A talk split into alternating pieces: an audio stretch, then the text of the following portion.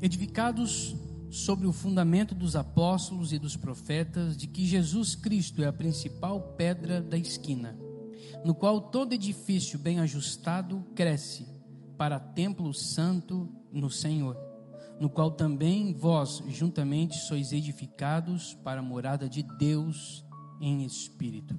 Amém? Tome teu assento, louvando e engrandecendo o nome do nosso Deus. Amados, a epístola de Efésios, ela ela se difere um pouquinho das cartas de Paulo, porque na grande maioria das cartas que Paulo escreve às igrejas, principalmente Coríntio, Gálatas, Paulo ele vai ele vai precisar escrever algumas coisas que Paulo passa na cidade,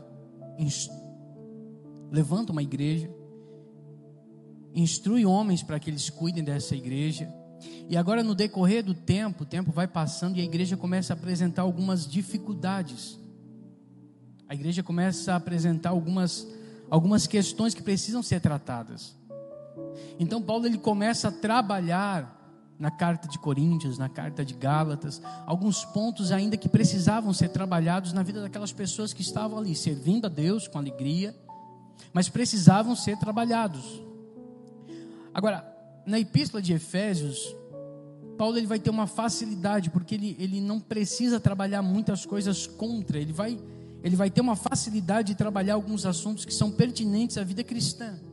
Ele não tem um, um problemão para resolver, como na igreja de Coríntios, que era uma igreja que estava há muito tempo, mas precisava de alguns ajustes, estava tendo algumas dificuldades.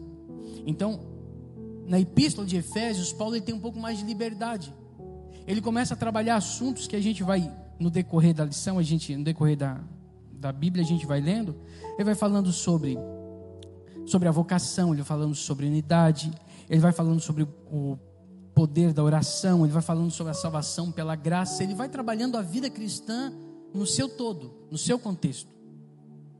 Ele vai dizendo: olha, vocês têm que agirem assim, ou espera-se que vocês ajam desse jeito. Então Paulo ele vai ter uma facilidade na igreja de Éfeso por causa disso. Ele não precisa resolver muita coisa. Ele está instruindo o povo a continuar acreditando na sua palavra e naquilo que ele ministrou a eles.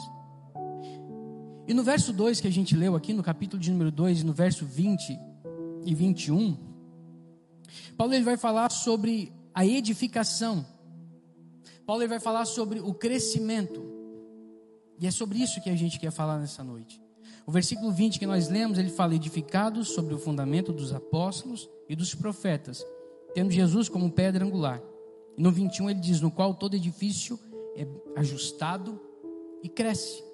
Paulo está dizendo que na vida cristã, embora ele esteja falando de algo totalmente espiritual, quando ele fala a igreja de Coríntios, quando ele vai relacionar a igreja ao corpo de Cristo, ele está falando de algo totalmente espiritual, mas Paulo está entrando num tema aqui que é muito claro para a gente.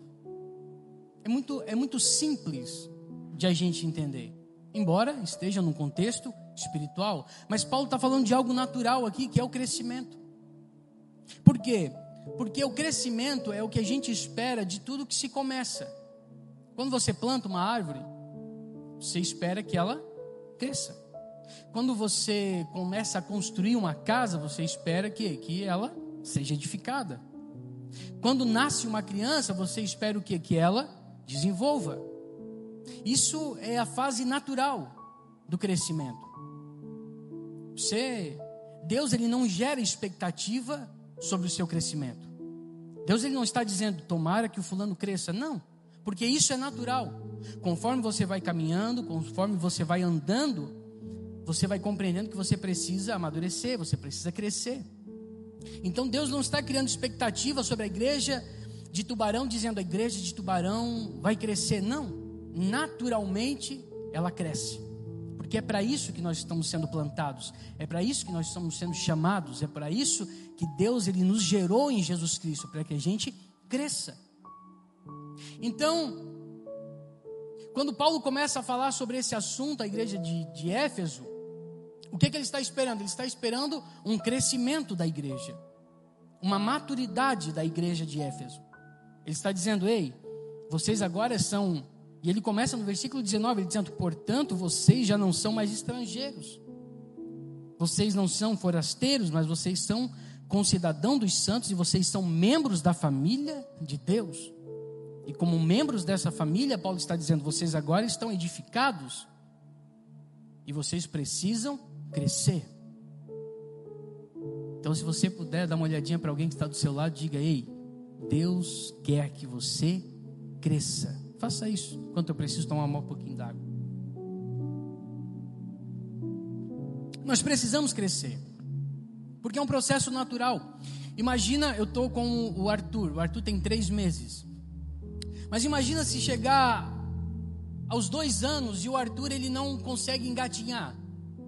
Sabe, o Arthur não consegue engatinhar. Ou ele não consegue andar. Vai gerar uma preocupação. Por quê? Porque naturalmente ele deveria estar fazendo aquilo. Então, quando Deus olha para nós, Deus ele olha com essa preocupação. O porquê ainda a gente não cresceu. A palavra de Deus vai dizer que o, que o dono da vinha chega e ele olha uma, ele vai procurar frutos e ele diz assim: Olha, faz três anos que eu venho procurar fruto aqui, não tem, corta fora. Por quê? Porque já fazia o tempo de aquela árvore frutificar, daquela árvore começar a dar fruto. Então Deus ele está olhando para a gente hoje, está dizendo: por que, que, o Eduardo não está frutificando? Por que, que, o Eduardo não está crescendo? Por que, que o Antônio não cresceu? Por que, que, o Antônio já não está caminhando? Por que, que o Antônio já não está falando? Por que, que o fulano já não está correndo? Deus ele gera essa preocupação sobre a nossa vida nessa noite. E isso na vida espiritual. Então Deus ele está olhando para a gente hoje, sabe, tudo dentro de processos. E ele está dizendo: alguém não está evoluindo no processo. Então ele precisa trabalhar. Ele precisa, sabe, movimentar. Porque é normal você pegar um, um novo convertido e você não gerar expectativas sobre ele de que ele cresça muito rápido. Mas é anormal você pegar uma pessoa com 30, 40 anos dentro da igreja e você tem que instruir elas em coisas simples que era para ela estar instruída. Então esse amadurecimento ele é necessário para a igreja. Por quê? Porque senão a igreja ela fica irregular. Ela fica, sabe, ela pesa para um lado. Paulo, quando ele vai falar à igreja de Coríntios, ele diz: Ó, eu vou falar com vocês como quem fala quem são carnais, porque vocês não são espirituais. Eu vou ter que ensinar vocês as coisas ainda pequenas, as coisas que vocês já eram para estar entendidos, que já para vocês ser mestres, mas eu vou ter que explicar tudo de novo para vocês. Sabe, o crescimento é uma necessidade porque senão a igreja ela fica sempre no mesmo ciclo.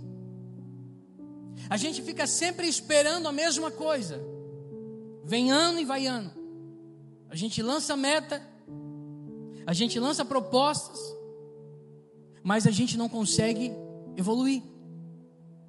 Nós estamos vindo agora de todos por um pleno avivamento. E nós vamos passar para uma nova, para um novo ano com uma temática diferente, todos por uma vida mais missional.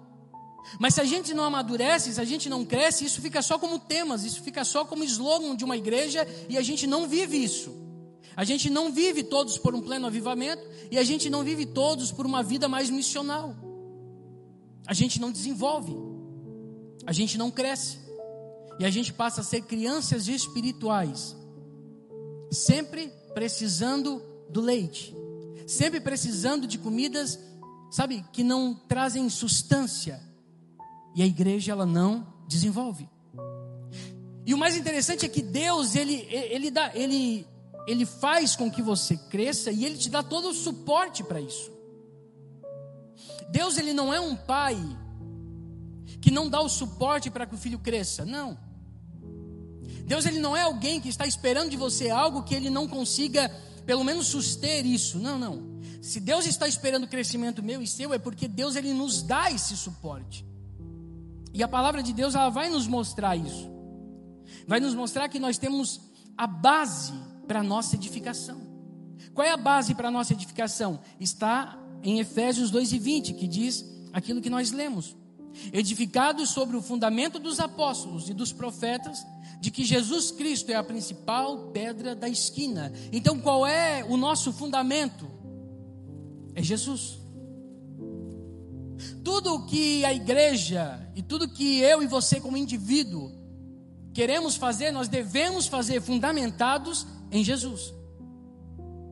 A sua vida financeira, ela tem que estar fundamentada em Jesus. A sua vida espiritual em Jesus. Conjugal em Jesus.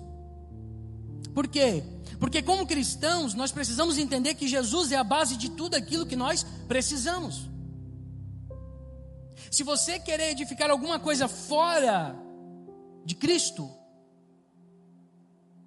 corre-se o risco de você edificar algo bonito, grande, mas sem estrutura.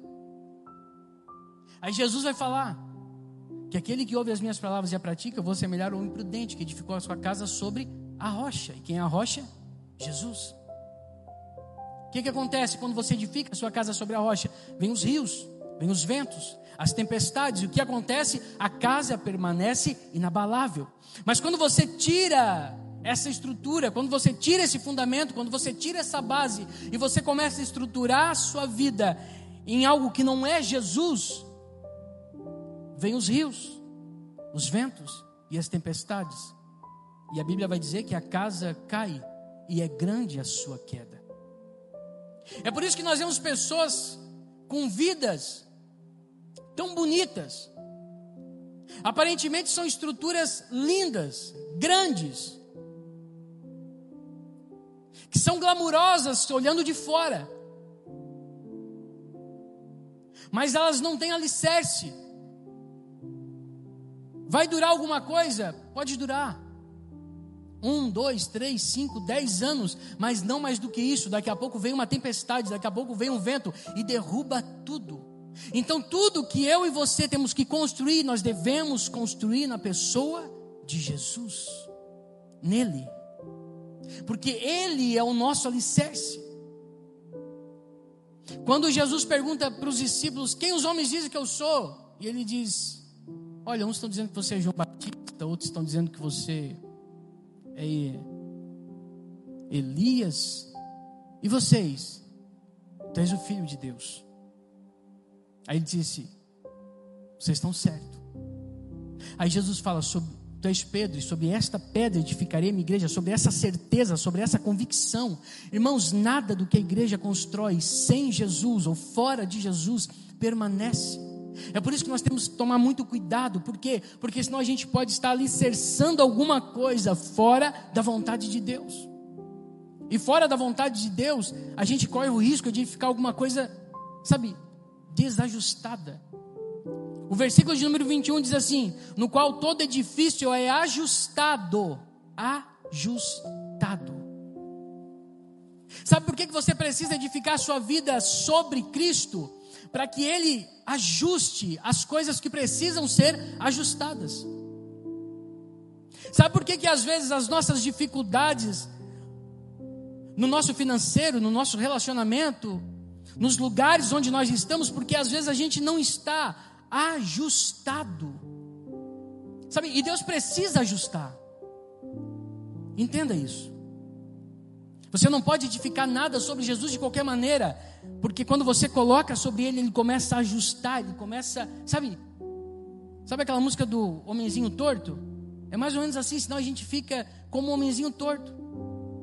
Que a casa era torta, a vida era torta, a vida financeira é torta, a vida conjugal é torta. A vida espiritual é torta, mas quando você alicerça sobre Jesus, Ele ajusta, e quando Ele ajusta, você consegue crescer, você consegue desenvolver de forma sadia. Aí o seu casamento é uma bênção, a sua vida financeira é abençoada, e a sua casa, mesmo que corram os rios, se levante a tempestade, mas ela não cai. Amém? Jesus, ele também ele tem agentes para essa edificação. Ele não só dá a base que eu e você precisamos, a base é ele. Eu e você precisamos estar fundamentados nele. Mas ele nos dá os agentes para que essa edificação aconteça. E quem são os agentes, pastor? Os agentes estão no livro de Efésios, capítulo de número 4, e o verso de número 11, que diz assim: E ele mesmo, quem? Jesus, deu uns para apóstolos, outros para profetas, outros para evangelistas e outros para pastores e doutores. Para quê? Querendo o aperfeiçoamento dos santos para a obra do ministério, para a edificação do corpo de Cristo. Então Jesus ele não é só a base, ele não dá só a, sustentação para que eu e você cresçamos, mas ele nos dá também os agentes que vão fazer com que eu e você cresçamos de forma ajustada. E quem são os agentes? São as pessoas que lideram sobre a nossa vida. Sabe? E aqui é difícil. Por quê? Porque quando a gente vem para Cristo, a gente pensa que quem vai falar com a gente, quem vai direcionar a gente, sabe?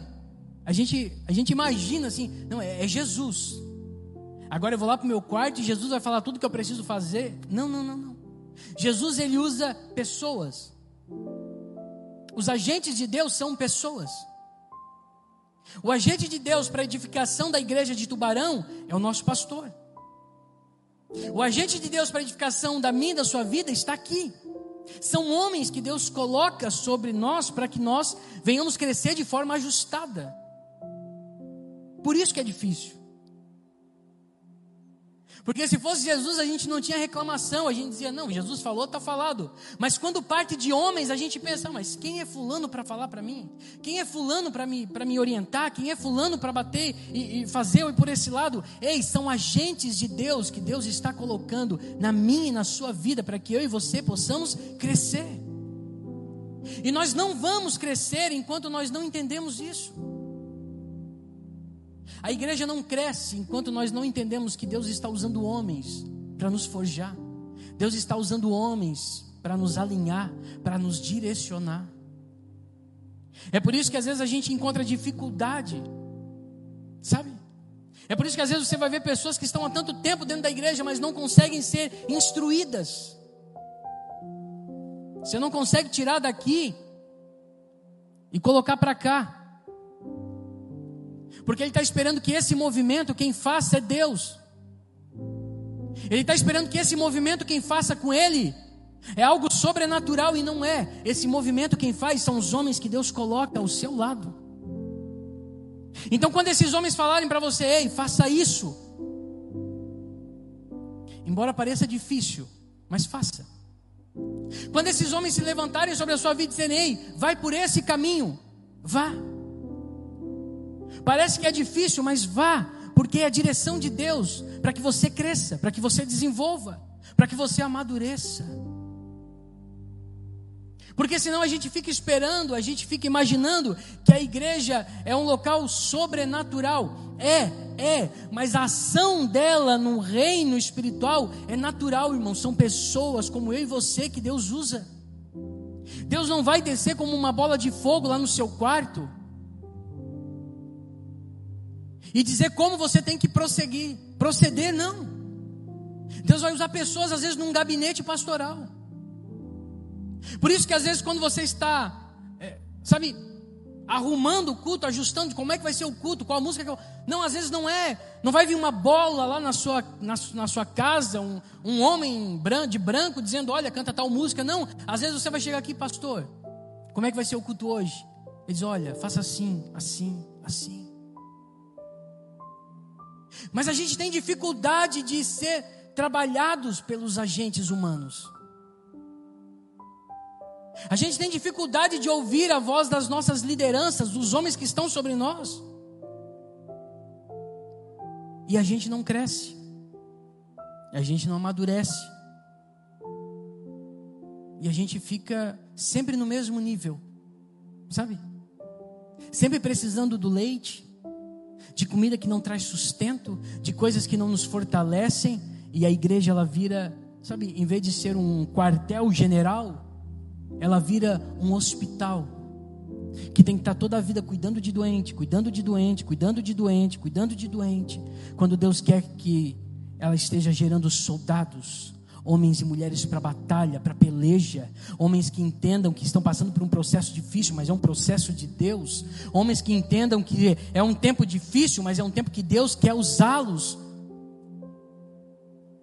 Nessa noite Deus trouxe eu e você aqui para que a gente possa pelo menos crescer um pouco mais na nossa vida espiritual e na nossa vida com Deus. Quando a gente não consegue dar atenção para isso que o apóstolo fala, quando a gente não entende a base que Deus nos dá e a gente não entende os, os agentes que Ele coloca na nossa vida, o que, que acontece? A gente vira aquilo que Paulo fala no verso de número 14. A palavra de Deus diz assim, Efésios capítulo de número 4 e o verso de número 14. A expressão que Paulo vai usar é essa. Quando a gente não deixa que Deus trabalhe, ela vai dizer assim: então não seremos mais imaturos como crianças ou seja, quando você deixa Deus trabalhar, quando você entende que Ele está te dando suporte para que isso aconteça, você amadurece. Mas quando você não deixa, acontece que você se torna imaturo e como criança. E ele vai continuar dizendo: sendo levados de um lado para o outro, empurrados por qualquer vento de novos ensinamentos, e também não seremos influenciados quando nos tentarem enganar com mentiras astutas. Olha só. O que a falta de crescimento faz, nos torna como crianças. Paulo vai dizer na, carta a Coríntios, ele vai dizer assim: quando eu era menino, eu falava como menino, agia como menino e pensava como menino, mas agora eu cresci, então eu deixo para trás as coisas de menino. Sabe o que, que Paulo está dizendo aqui? Quando a gente não cresce, a gente se torna uma criança imatura no reino de Deus. Você consegue colocar uma criança a trabalhar numa empresa, irmão? Quem é empresário consegue? Você consegue pegar uma criança de 7, 8, 9 anos e colocar numa empresa para trabalhar? Não. Por que, que você não consegue? Porque ela é imatura. Porque ela não tem consistência. Porque ela não consegue se manter no mesmo ritmo por muito tempo. Porque aquilo vai perder a graça para ela. Sabe o perigo da imaturidade, sabe qual é? É que a gente viva numa igreja que a gente tem que estar sempre se preocupando em fazer um espetáculo, porque senão as pessoas não querem mais vir. A gente tem que estar se preocupando em apresentar algo que surpreenda, porque senão as pessoas não têm mais o desejo de estar ali.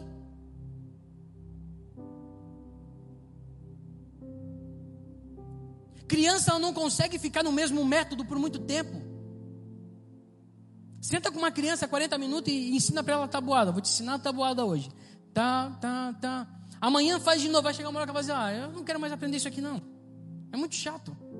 Aí você tem que usar outro método. Aí você traz alguma coisa colorida, você traz alguma coisa grande, você traz alguma coisa barulhenta. Sabe quando a gente não cresce, a gente fica dependendo desses, sabe, apetrechos espirituais. Parece que a igreja tem que criar um barulhão, parece que a igreja tem que ter um monte de cor, parece que a igreja tem que ter um monte de coisa para que os membros estejam, para que as pessoas estejam, e não é isso que Deus quer. Deus quer que você amadureça, para que a gente possa entrar aqui com simplicidade e adorá-lo, para que a gente possa entrar aqui com a maior simplicidade, às vezes sem um microfone, às vezes sem um conjunto, às vezes sem toda a estrutura, mas nós estamos aqui por quê? Porque nós somos crescidos e entendemos aquilo que Deus tem para a nossa vida.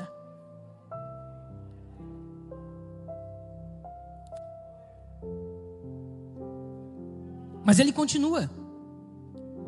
Ele vai dizer que quando a gente não é maduro, a gente vai sendo levado de um lado para o outro, empurrado por qualquer vento de novo ensinamento. Sabe o que é isso? São pessoas que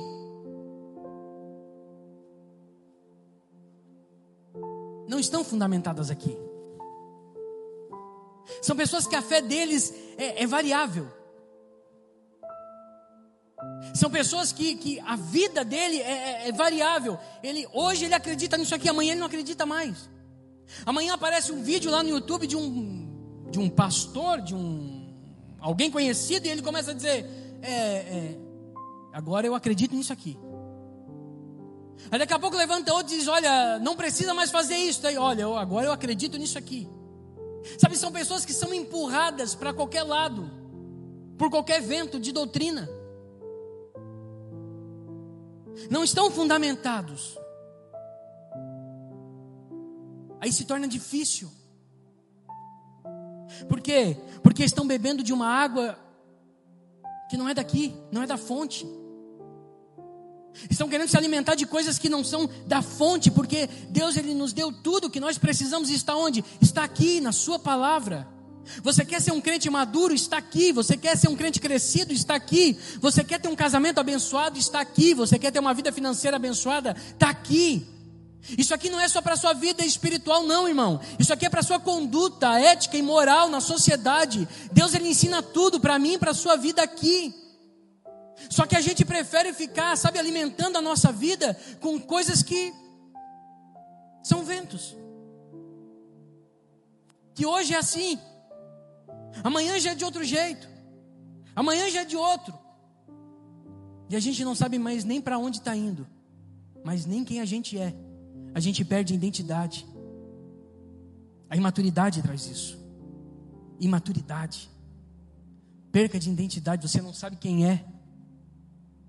Quando Adão e Eva estavam no jardim, Deus disse: Façamos o homem a nossa imagem e semelhança.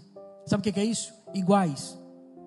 Iguais no caráter e iguais na formação. Deus é assim. Ele fez o homem igual a ele. Imagem e semelhança. Sabe? Caráter igual. Aí quando o diabo chega para para tentar Eva, diz: "Olha, se vocês comerem isso aqui, vocês vão ser iguais a Deus. Ela podia ter dito: Eu já sou igual a Deus. Ele me fez semelhança dele. Ele nos criou imagem e semelhança dele. Mas quando a gente não tem maturidade, a gente perde, sabe, essa identidade. E ele vai continuar. Ele vai dizendo: seremos influenciados quando nos tentarem enganar. A maturidade, a imaturidade faz isso. É por isso que nós vemos pessoas que hoje estão aqui, firmes, fortalecidas, andando, mas amanhã estão afastadas, longe, abandonaram o caminho do Senhor. Sabe, são influenciadas de forma muito fácil. Você consegue influenciar uma criança, às vezes, com um pirulito, sabe? Vai lá e faz isso. Pega isso aqui e faz isso. Pode ser até coisa errada, mas ele vai fazer. Paulo está dizendo que nós somos influenciados por coisas erradas. Paulo está dizendo que a imaturidade faz com que isso aconteça na nossa vida. Só que o que Deus espera de mim de você, o que, que é? Não é que nós sejamos como criança, não é que nós sejamos levados por qualquer vento, e não é que nós sejamos influenciados por qualquer pessoa. Não. O que Deus quer de mim de você é o que está escrito no versículo de número 15, que diz assim: em vez disso, falaremos a verdade, tornando-nos em tudo, em todos os aspectos cada vez mais parecidos com Cristo, que é a cabeça. E ele continua dizendo: ele faz com que todo o corpo se encaixe perfeitamente, cria uma unidade. A maturidade faz isso. Ela cria uma unidade. E ele vai dizer: e cada parte cumpre com a sua função específica, ajudando as demais a crescer para que todo o corpo se desenvolva e seja saudável. Conjunto. Sabe o que, que Paulo está dizendo? Que a maturidade, o crescimento, ele traz uma unidade. Sabe o que, que é unidade, irmão? Não é ser todo mundo igual. Unidade não é eu requerer de você que você se vista como eu me visto para você dizer que é crente, não. Unidade não é você, eu obrigar você a falar como eu falo para dizer que você é crente, não, não é isso. Na unidade a discordância. Às vezes você vai discordar de algumas coisas que são feitas, mas por causa da unidade, por causa do encaixe, por causa do amor, por causa do evangelho, você aceita, porque todo o corpo está crescendo junto. Sabe, tem coisas que você às vezes não acha legal. Às vezes você diz assim: olha, poderia ser dessa forma. Às vezes você diz: poderia ser desse jeito. Poderia ser assim, poderia ser assado. Por que, que não fazem assim? Isso é normal, pastor? É. Você pode discordar? Pode. Mas a maturidade, ela traz esse pensamento de que eu não estou aqui por causa de mim. Não sou só eu. Existem outras pessoas que precisam, junto comigo, crescer. Existem outras pessoas que estão junto comigo e às vezes eles não estão tão maduros quanto eu. Então eles precisam que eu, às vezes um pouco mais maduro, entenda que isso faz parte do processo. Às vezes, sabe, às vezes a gente vem aqui no culto de jovens e, e às vezes as luzes estão apagadas. Às vezes tem uma luz que brilha um pouquinho mais. Mas isso é normal. Às vezes você pode discordar, às vezes você pode achar legal, mas quando a gente amadurece, quando a gente cresce, a gente entende que tudo isso faz parte do processo de Deus para que todos nós cresçamos juntos, em unidade, em amor. Para quê? Para que nós possamos chegar ao que Paulo diz aqui.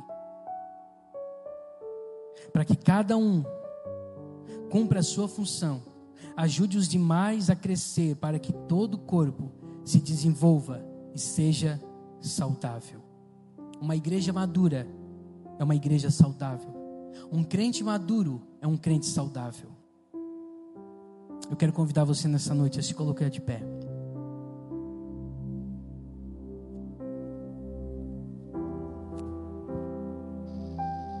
Queridos, como igreja nós precisamos crescer. Como indivíduo nós precisamos crescer. Deus está esperando isso da minha e da sua vida. Deus espera isso por quê? Porque Ele precisa fazer algumas coisas no nosso meio, Ele precisa trabalhar algumas coisas no nosso meio. E isso só vai acontecer quando a gente assumir a nossa maturidade. Tem coisas que você não dá para o seu filho porque ele não é maduro o suficiente para lidar com aquilo. Você espera ele crescer, você espera ele entender algumas coisas. Então, só assim você presenteia ele com algo. Existem coisas na minha e na sua vida pessoal que Deus só vai gerar na sua vida ou só vai entregar para você quando Ele ver em você a maturidade suficiente para isso. Como igreja, tem coisas que Deus só vai fazer no nosso meio quando eu e você tivermos maturidade. Maturidade. Sabe, e como igreja, nós precisamos muito ainda desenvolver e crescer. Porque Deus quer fazer muitas coisas nessa cidade. Deus quer fazer muitas coisas na nossa vida. Você acredita? Você acredita que Deus ele pode zerar o número de suicídios na nossa cidade? Você acredita? Deus pode fazer.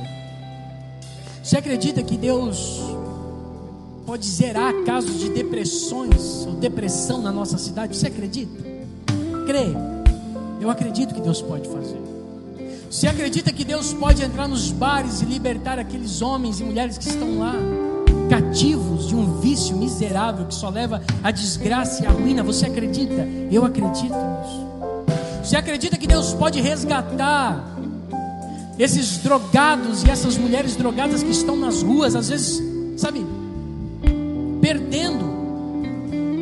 Você acredita que Deus pode resgatar essas pessoas? Eu acredito. Você acredita que Deus pode curar os enfermos? Você crê? Você crê que Deus pode curar um paralítico ao entrar por aquelas portas? Você crê nisso?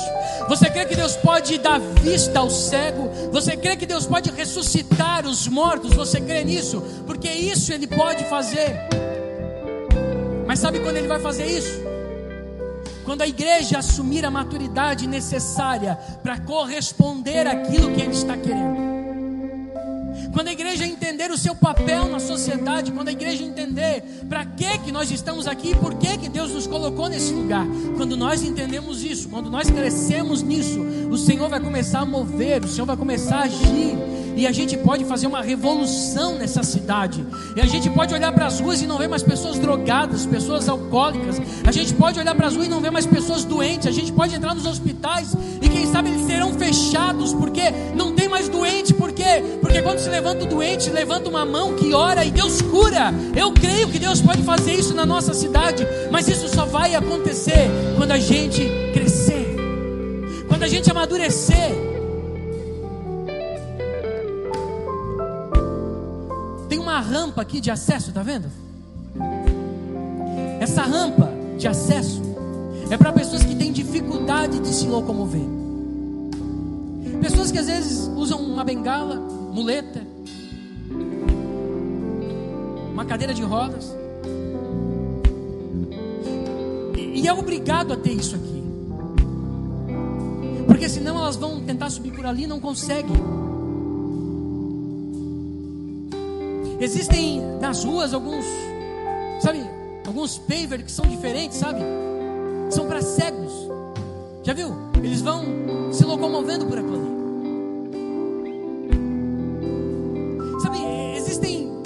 Vários apetrechos no mundo físico para que pessoas com dificuldade elas consigam ter acesso aos locais. Sabe, mas nós como igreja, no mundo espiritual, é como se nós estivéssemos fazendo isso. É como se nós estivéssemos fazendo acesso para cadeirantes espirituais, para pessoas com dificuldade visual espiritual, mas Deus não quer isso. Deus quer que você seja um crente crescido, curado. Deus quer que eu e você sejamos pessoas curadas. Deus quer que eu e você entendamos que esse lugar é um lugar de processo, é um lugar de restauração, é um lugar de cura. Deus quer que você entenda que a pessoa que está do seu lado às vezes não compreende as coisas como você compreende, mas você é maduro o suficiente para abraçar ela, para orar por ela e para levar ela, para ajudar ela na caminhada. São pessoas que Deus está colocando.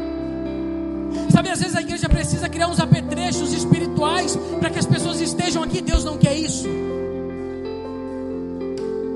Deus quer que você desenvolva. Deus quer que você cresça.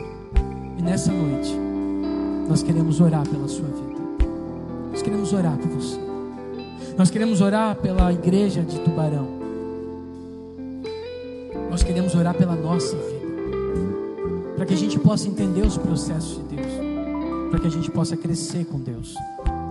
Para que a gente não precise mais, sabe, usar mais nada, mais nada. Que a gente só esteja aqui pela presença dEle, pela vontade dEle, pelo poder dEle. Que a gente só se mova pela vontade dEle, pelas palavras dEle, que a gente não se mova por mais nada, sabe, por mais nada que seja petrecho, não, não, que a gente se mova porque a gente conhece, reconhece que Ele nos chamou, que Ele nos enviou e que nós precisamos ser aquilo que Ele quer que nós sejamos.